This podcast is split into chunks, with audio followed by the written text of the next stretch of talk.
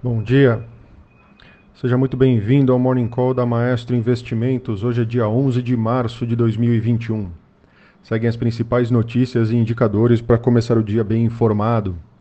E as bolsas mundiais têm sua maioria alta nessa quinta-feira, após a aprovação na Câmara dos Estados Unidos de um pacote de estímulo de 1,9 trilhões de dólares destinados a mitigar os efeitos da pandemia do coronavírus.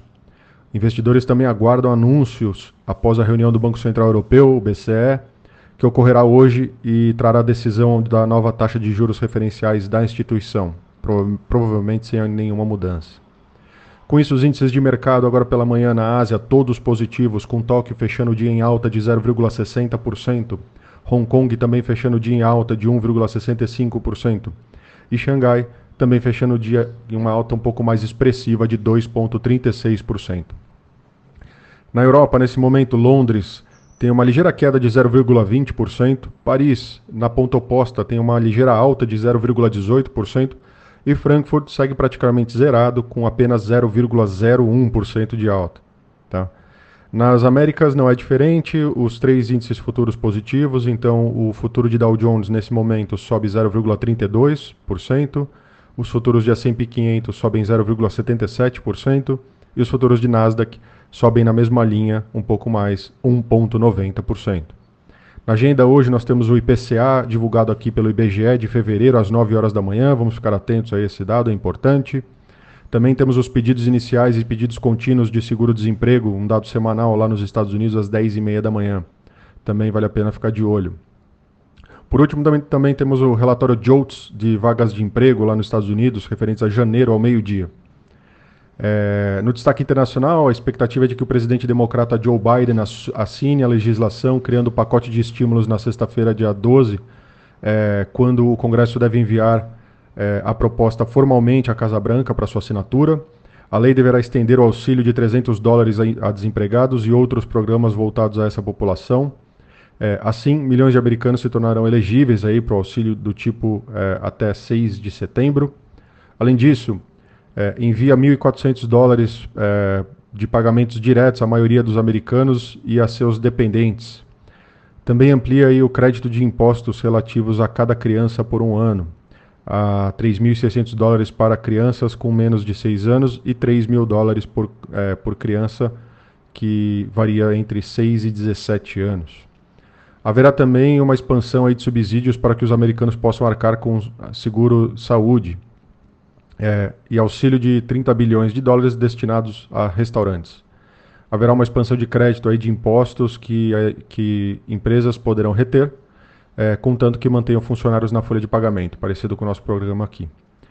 É, na Ásia, as bolsas da China continental avançaram, apesar de terem o desempenho prejudicado pelo anúncio feito pelo premier Li Keqiang de que o país focará em crescimento do PIB de cerca de 6% para o ano, o patamar mais baixo de muitas estimativas de economistas, é, e relativamente modesto para padrões chineses, é, porém não tão diferente dos últimos anos.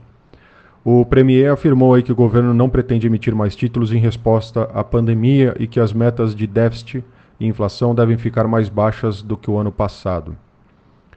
Por outro lado, é, dados de empréstimos bancários em fevereiro, lá na China, melhores do que o esperado, impulsionaram o sentimento do mercado e aliviaram algumas preocupações de aperto da política monetária. Os números mostram que os novos empréstimos bancários na China caíram menos do que o esperado em fevereiro, ante a janeiro, é, uma vez que o Banco Central buscou aliviar aí o crescimento de crédito para conter os riscos de dívida, enquanto mantém aí o suporte para que pequenas empresas é, é, continuem funcionando. O, falando aqui do mercado local, é, no Brasil, a votação da PEC emergencial foi concluída em primeiro turno. Após derrota do início das votações e negociar acordo, o governo conseguiu manter o texto na votação aí após o fechamento do mercado. É, ainda é preciso votar outros destaques. É, em seguida, a PEC será votada em segundo turno é, e precisa receber ao menos 308 votos também é, favoráveis para ser aprovada. É, se não houver mudanças, segue para promulgação pelo Congresso, uma vez que já foi passado pelo Senado. Tá?